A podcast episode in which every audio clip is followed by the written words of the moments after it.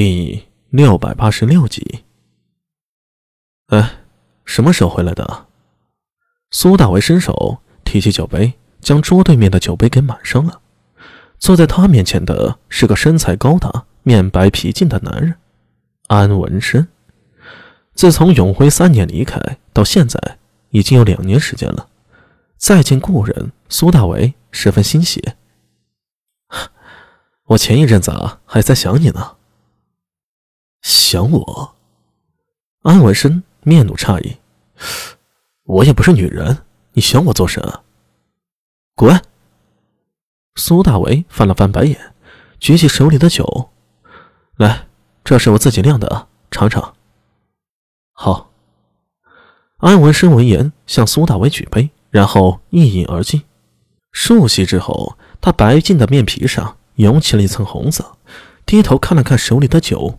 眼睛一亮，这酒够烈吧？出入喉跟刀子一样，但现在腹中灼热，又觉得很爽。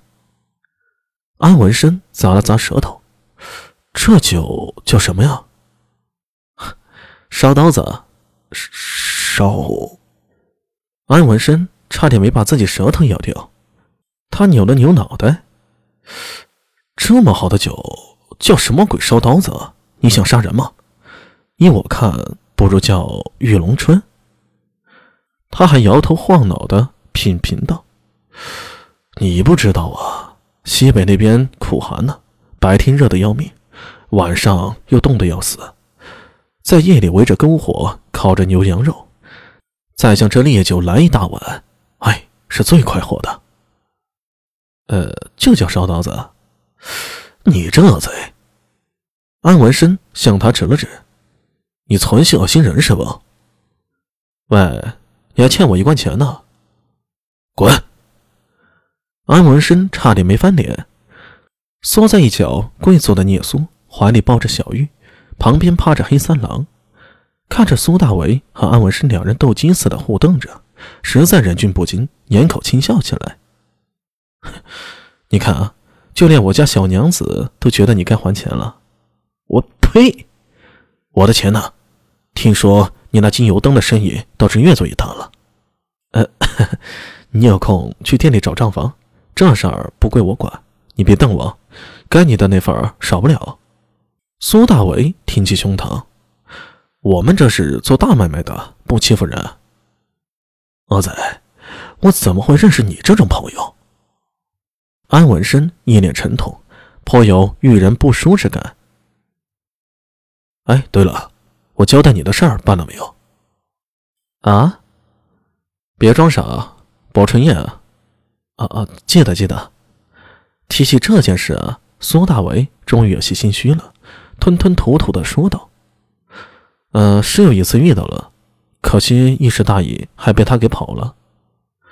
真实的情况是自己翻车了。”险些着了薄春燕的道，这一点苏大为是无论如何不肯跟安文生说的。人在江湖讲究的就是一个体面，要是说差点被薄春燕给抓了，让安文生怎么看待他呀？